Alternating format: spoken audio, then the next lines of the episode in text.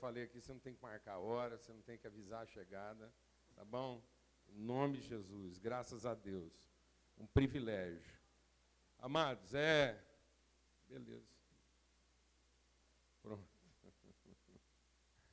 Graças a Deus. É muito bom a gente estar aqui como família, como povo, a gente poder celebrar a comunhão e a unidade do Espírito Santo. Eu queria ler com vocês é, um trecho da palavra de Deus aqui, que está lá em, em Atos.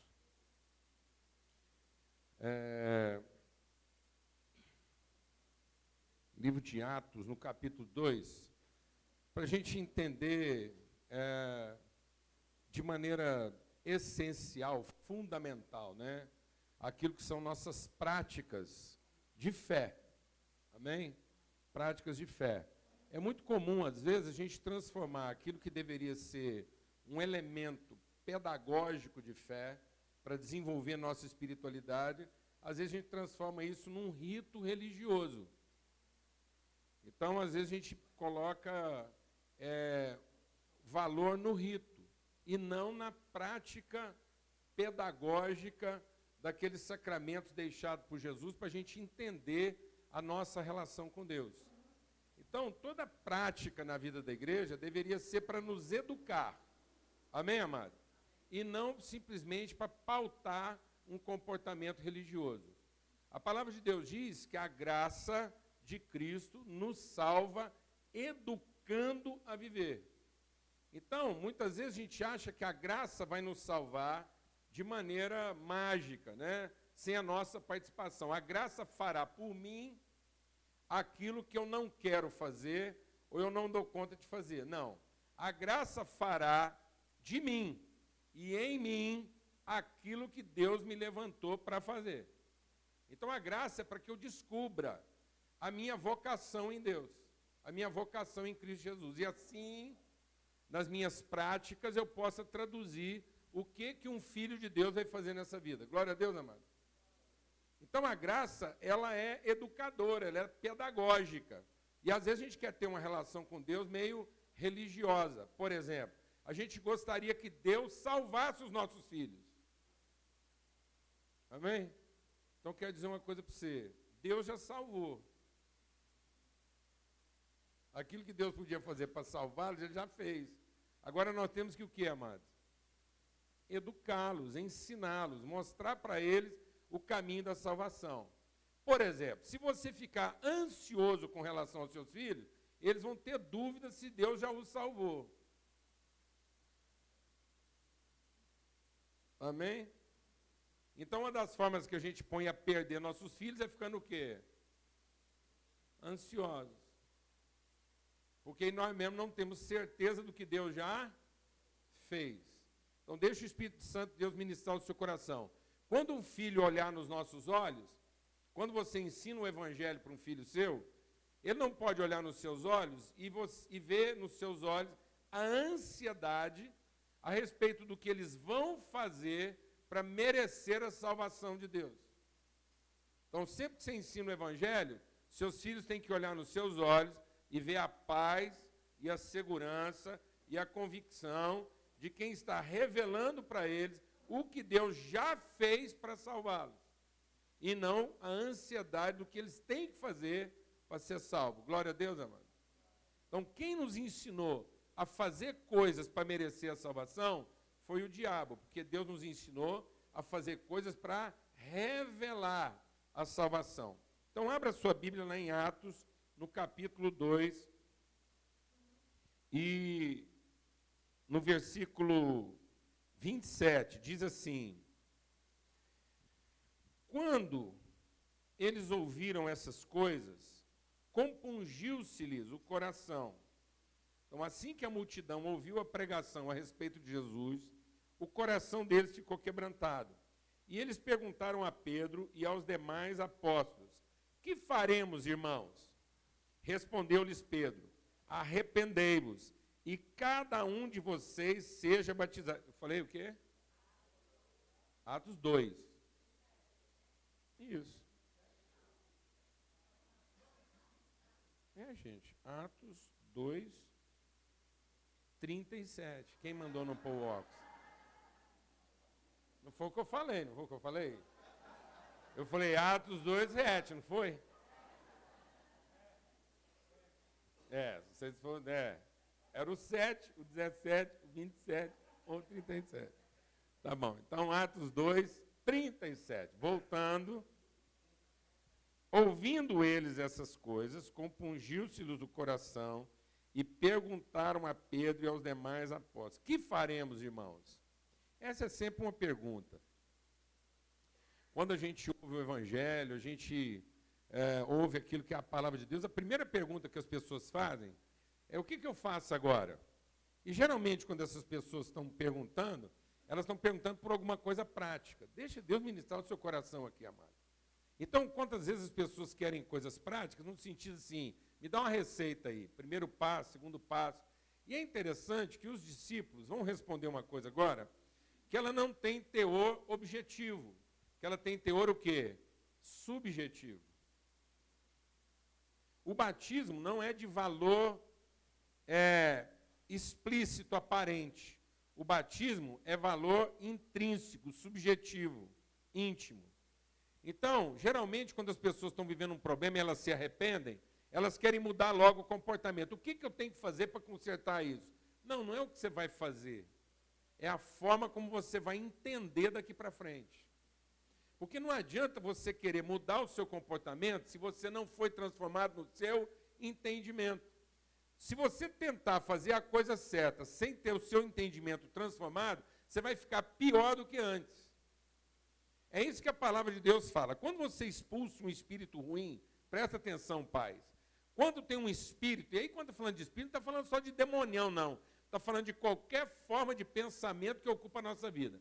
Quando você tira uma dominação da mente, da vida de alguém, e você simplesmente limpa e organiza essa vida, mas sem preenchê-la, aquele pensamento vai voltar e se encontrar a casa vazia, limpa e organizada, vai tornar o estado daquela pessoa sete vezes pior.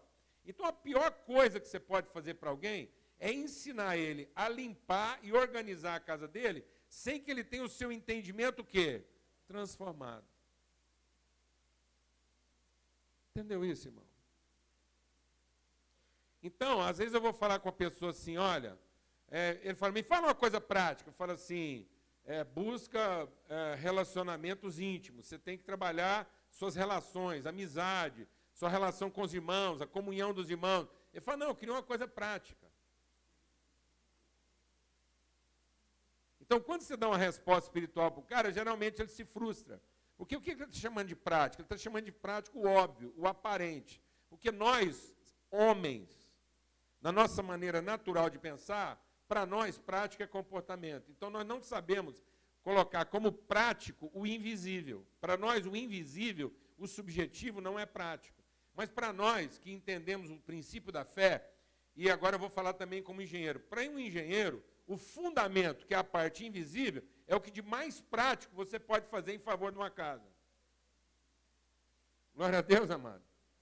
Então, no processo construtivo, aquela parte que você não vê é exatamente a parte mais objetiva do processo. Então, o invisível é objetivo. Não é só o visível que é objetivo. Então, as coisas invisíveis da nossa vida, tanto que a palavra de Deus diz o quê? A fé se baseia naquilo que não se vê. Porque o que se vê é perecível, o que não se vê é permanente. Então agora você veja quanto tempo você gasta da sua vida naquilo que é o quê? Visível. E quanto tempo você gasta do seu dia naquilo que é o quê? Invisível. Faz essa pergunta para você. Quanto tempo do seu dia você tenta resolver as coisas a partir do que é o quê? Visível. Sendo que a solução das coisas está no quê? No invisível. Às vezes você quer uma orientação de como resolver as coisas, em vez de você meditar como foi que você entrou naquela latada. Glória a Deus, amado. Entenda uma coisa, a palavra de Deus diz que quando uma semente é santa, todos os ramos o são. Quando uma raiz, quando as primícias de uma massa são puras, toda a massa o é. Então, cuidado com aquilo que vocês vão colocar no coração das suas crianças. Amém? Deixe Deus ministrar o seu coração. Hoje, os pais estão gastando 90% do tempo, se não 100% do seu tempo, ensinando os seus filhos boas práticas e não valores. Querem garantir boa escola, boa formação, boa alimentação, bom treinamento. Então, as crianças hoje sabem dançar, sabem cantar, sabem matemática, sabem português, sabem três idiomas, mas são analfabetos emocionalmente espiritualmente. Não sabe se relacionar, não sabe enfrentar pressão, não sabe passar por dificuldade, não sabem ser contrariadas. Eu estou exagerando, amado? Por quê? Porque nós enchemos a vida delas em soluções do quê? Aparentes, objetivas, mas não preenchemos o coração dela com valores para que elas possam ser bem fundamentadas. Então os discípulos responderam assim: arrependam-se e cada um de vocês seja batizado em nome de Jesus Cristo para a remissão dos nossos pecados e recebereis o dom do Espírito Santo. Pelo que vocês, porque para vocês outros é a promessa. E essa promessa é para quem? Leia aí, o que está escrito aí no verso 39. Essa promessa é para quem? É para vocês, para os seus filhos e para todos os que ainda estão longe, isto é, para quantos o Senhor nosso Deus chamar. Agora a gente acha que chamar é um convite. Há um mistério aqui que a gente vai discernir aqui hoje. Todos aqueles que Deus chamar, com muitas outras palavras, deu testemunho e exortava dizendo. Então o resumo dessa mensagem qual era? Salvai-vos desta geração perversa, ou salvai-vos da perversidade que gerou esse povo. Então nós temos um povo gerado a partir de um pensamento que perverso. O que é um pensamento perverso? É um pensamento desviado. Às vezes você pensa que um pensamento perverso é um pensamento ruim. Não, amado. É qualquer pensamento que está pervertido partido que está desviado, que está fora da orientação original de Deus. Então existe uma cultura. Nós não estamos combatendo um comportamento, nós estamos combatendo uma forma de pensamento.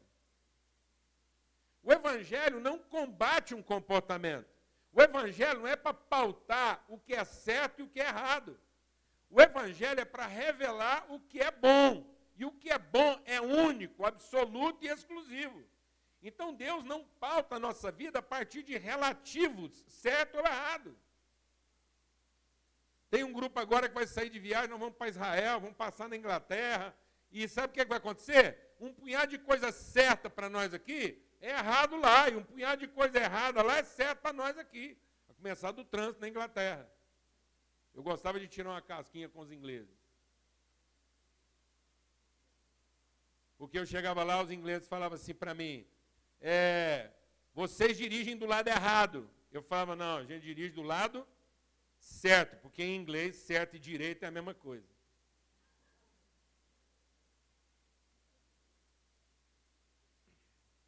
Amém, amado? Está vendo? Isso é uma coisa o quê? Relativa. Mas Deus quer pautar nossa vida por aquilo que é absoluto, que não é perverso. E essa promessa é para todos aqueles que Deus chama. Então, abra sua Bíblia lá em Atos, no capítulo 4, para a gente entender o que, que esse Deus chama. Então, aqui no capítulo 4, diz assim, ó. Verso 11: Esse Jesus é a pedra rejeitada por vocês, os construtores, a qual se tornou a pedra o quê? Fundamental. Então, Jesus é a pedra o quê? Fundamental. O que quer dizer isso? Ele é a semente, ele é a referência. Então, toda construção, toda elaboração humana, se você quiser elaborar alguma coisa que esteja de acordo com a vontade eterna de Deus, a pedra, a semente, a palavra original, angular, o que vai sustentar todo o resto é quem? É a obra de Jesus. Porque ele explica o que quer dizer isso. Porque ele diz assim, ó. E não há salvação em nenhum outro, porque abaixo do céu não existe nenhum outro nome dado entre os homens pelo qual importa que sejamos salvos. Então, deixa o Espírito de Deus ministrar o seu coração. Esse nome não é o nome Jesus. Esse nome é o nome de Jesus. Porque Deus deu para Jesus um nome pelo qual nós devemos ser salvos. E qual foi o nome? O nome é o Cristo. Tu és o Cristo, o Filho do Deus vivo. Então, esse é o nosso nome de nascença. Eu fui regenerado, eu fui gerado de novo, a partir de um novo nome. A minha salvação é no nome Cristo. Porque todo filho de Deus é gerado a partir da semente Cristo. O que quer dizer isso? Cristo quer dizer aquele que foi ungido, aquele que foi designado, aquele que tem o destino de dar a vida em favor dos seus irmãos. Glória a Deus, amado. Então, todo filho de Deus tem um destino. Todo filho de Deus tem um nome. Todo filho de Deus veio ao mundo para um desígnio. Qual é o destino de todo filho de Deus? Dar a vida em favor dos seus irmãos. Por isso que salvação não é querer ser salvo. Salvação é entender-se salvo e, portanto, apto a viver em favor da salvação dos outros. Então, se eu estou buscando a Jesus para minha própria salvação, eu não entendi em que nome eu fui batizado. Porque eu continuo buscando Jesus pelo motivo que errado. Porque Deus não criou ninguém aqui para ficar ocupado de servir quem? A si próprio. Então, quando Deus criou o homem, o Adão, ele abençoou o homem e diz o quê? Agora você está abençoado. Vai lá e frutifica, multiplica, enche a terra. Então o homem foi ungido com um nome de doação, de entrega, de favor. Mas nós educamos os nossos filhos a fazer tudo em favor do quê? Deles mesmos. Então eles vão estudar para quê? Fala para mim, amado, para que, que os nossos filhos têm que estudar? E a gente fica enfiando isso na cabeça deles. Ah, menino, você tem que estudar. Para quê? Para ser alguém na vida. Então ele não é ninguém. Quem que ensinou assim, ó, no dia em que você fizer, então você será alguém. Quem ensinou isso? Quem ensinou essa doutrina, amado? Pode falar, quem ensinou essa doutrina? No dia em que você fizer, então você será. Você não é nada, faça tudo para ser. Quem ensinou isso, amado? Quem entrou com essa doutrina no mundo? Não estou ouvindo. O diabo. Então tem gente hoje educando os filhos com doutrinas do diabo. Como que nós devíamos ensinar meus nossos filhos? Ó, oh, meu filho, você é um filho de Deus. Ele já te abençoou. Para você o quê? Se esvaziar, para você dar, para você ser salvação para os seus irmãos. Então você vai estudar. Sabe para que você vai estudar? para você ter alguma coisa para oferecer. Você vai trabalhar. Sabe para que você vai trabalhar? Porque o dia que alguém precisar de você, você tem alguma coisa para quê? Para oferecer. Porque a sua maior vergonha na vida não é você não ter para você. Sabe qual vai ser a sua maior vergonha na vida, como filho de Deus? É alguém precisar de um filho de Deus e esse filho de Deus ficar parecendo que é um filho do diabo, porque não tem nada para oferecer. Glória a Deus, amado. E todo mundo foi batizado nesse nome, porque não há outro nome pelo qual nós devamos ser salvos. Então eu sou salvo porque eu recebi o nome de Cristo. Então Cristo é o meu nome de família, glória a Deus, amado. Então é Paulo Cristo Júnior, Paulo Cristo Neto, é Rony Cristo, amém, amado? É Marcos Cristo, glória a Deus é Rafael Cristo, esse é o nosso nome de família. Nós fomos batizados nesse nome. E hoje nós vamos batizar aqui uma Helena Cristo, uma Lara Cristo, glória a Deus. Aleluia. Por isso que eles estão dizendo: arrependam-se. Arrependam de quê? Arrependam de viver de forma perversa. O que, que era a forma perversa? Deus nos fez para ser Cristo. E o diabo vem nos ensinar a ser anticristo.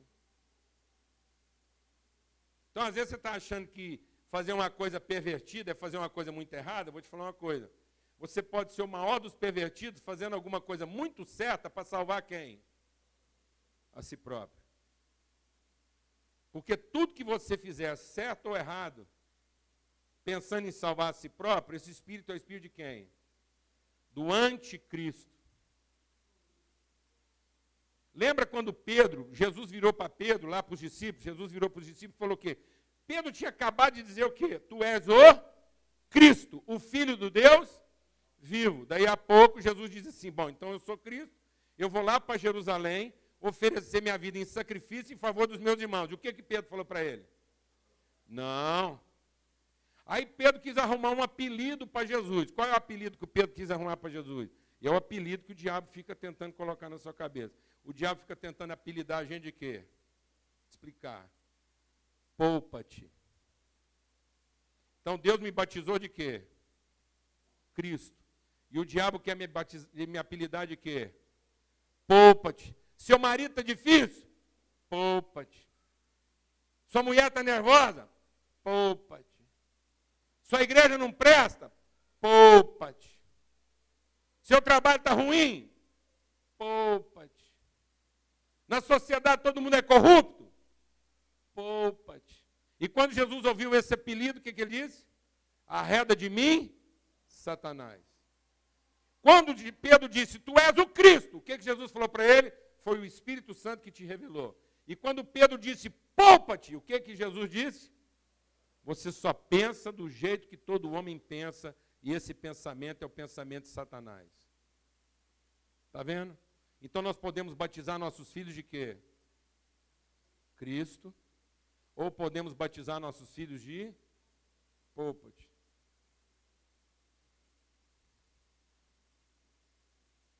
Amém, amados? Porque essa promessa é para nós, para os nossos filhos e para todos quantos Deus chamar. E a gente pensa que chamar é porque Deus está convidando. Ei, quem quer vir, vem. Jesus diz: todos que estiver cansado e sobrecarregado, vem a mim que eu vou te aliviar. Cansado e sobrecarregado de quê? Vou te falar do que, que a gente anda cansado e sobrecarregado de fazer as coisas certas para salvar quem? A nós mesmos. E a gente passa a vida inteira tentando salvar a si mesmo, para depois, no fim, descobrir que não deu conta. Isso cansa. E você quer encontrar uma vida descansada? Então para com esse esforço de ficar tentando salvar você mesmo e vem para mim, que sou Cristo. E eu vou te aliviar. Porque o dia que você encontrar a verdadeira vida, você vai entender o nome que Deus te deu. Então, todos quanto Deus chamar, e Deus chama cada um pelo seu próprio nome. Deus chama cada um pelo nome próprio. Então Deus está chamando aqui. Todo mundo que chama Cristo vem aqui. Glória a Deus. Amém? Então, se eu batizar meus filhos de Cristo, quando Deus chamar, eles vão saber que Deus está falando com quem? Com eles. Mas se eu batizar meus filhos de anticristo, quando Deus chamar seus filhos, eles vão achar que não é com eles. Glória a Deus, amado. Aleluia. A igreja primitiva entendeu isso de forma tão forte. Deixa Deus ministrar o seu coração. A igreja primitiva entendeu isso de forma tão forte que houve momentos na história lá no primeiro século, segundo século, que o cara não trazia só os filhos para batizar, não. Trazia os frangos, as galinhas, as vacas, os empregados da casa. Então, como os empregados eram tudo escravos, então eles falavam assim, daqui para frente, esses escravos não trabalham mais para mim, trabalham para quem? Para Cristo. Daqui para frente agora, essa galinha não bota ovo para mim, bota ovo só para quem? Para Cristo. Então agora eu não como o ovo dessa galinha sozinho. Todo ovo que essa galinha botar, ele tem que ser o quê? Repartido. Glória a Deus, amado. Todo leite que essa vaca batizada em Cristo der, tem que ser para quê? Eu não vou tomar ele sozinho, eu vou fazer um queijo. Glória a Deus, mano? Aleluia. Meu irmão. Glória a Deus. Para comer com os irmãos. Quem entendeu o que eu estou falando? Aí o cara trazia o carro, a carruagem, para batizar ela com o nome de quê? Os irmãos de vez em quando compram uns carros e vêm conversar comigo. Fala, pastor, dá para você ungir um carro? Eu falo, eu unjo, mas você quer mesmo? Você quer um carro ungido? Quem quer um carro ungido aqui? Os irmãos têm mania de comprar uma casa nova, falam assim, pastor, dá para você ir lá fazer uma oração, ungir minha casa? Eu falo, ó, você quer? Porque eu vou te falar uma coisa, Jesus tem uma mania feia. Jesus tem uma mania feia que ele não gosta. Tudo que você põe a mão de, na mão de Jesus, ele dá graça e reparte. É porque às vezes você está pensando em ter esse carro só para você, não unge não. Eu falei para o irmão uma vez, falei, irmão, é uma coisa, se a gente puser a mão nesse carro, puser um óleo aqui, fizer uma oração para ele, se for para bagunça, esse carro nem partida dá. Mas se for para servir alguém, encher de mancha de doce, chocolate por causa de menino, parente que você não gosta, aí vou te falar, até sem gasolina ele anda. Mas se for para você encontrar amante, ele nem dá partida. Ou então a buzina dele dispara na porta da Kenga, lá, para todo mundo ficar sabendo que é lá que você estava. Então, se você está pensando em algum secreto com esse carro aqui, você não põe o nome de Jesus nesse negócio, não. Glória a Deus, amado. Aleluia, irmão. Você está pensando em ter uma casa arrumadinha, com os bibelôs que você gosta, os arranjos tudo direitinho, cama que nem amarrota. Sabe quando você arruma uma cama assim e quer ver ela arrumadinha? Então, vou falar uma coisa, não unge essa casa, não. Que casa que você unge, põe na mão de Jesus, ela não para arrumada mais, não. Hora que você pensa que você arrumou uma cama, a pá, já está desarrumada de novo. Entendeu? Glória a Deus, amado. Explicar. Fruteira da casa de quem ungiu não tem fruta de plástico. Glória a Deus, irmão. Amém? Aleluia. Aleluia. Para não gerar propaganda enganosa. Vem aqui os meninos, olha uma fruteira bonita daquela, uma maçã de louça, quase quebra o dente os meninos. E é desgraça, quebra uma maçã daquela, pronto, está amaldiçoado para o resto da vida. Não, pelo amor de Deus. Não faça isso com as crianças. Amém? Aleluia, irmão. Posso ouvir um amém? amém. Aleluia. Então hoje nós vamos estar celebrando a ceia, vamos estar batizando mais gente na nossa família, porque Deus é quem faz o homem solitário viver em família, debaixo do nome de Cristo. E eu batizo criança com a maior fé. O povo falou assim, pastor, como é que você tem coragem de batizar a criança? Eu falei, irmão, coragem eu preciso para batizar adulto, criança é fácil. Elas não mentem, os adultos mentem. O cara chega aqui com a cara mais de pau do mundo, fala que está arrependido e não está. Aí ele, ele tem nome de anticristo e apelido de Cristo.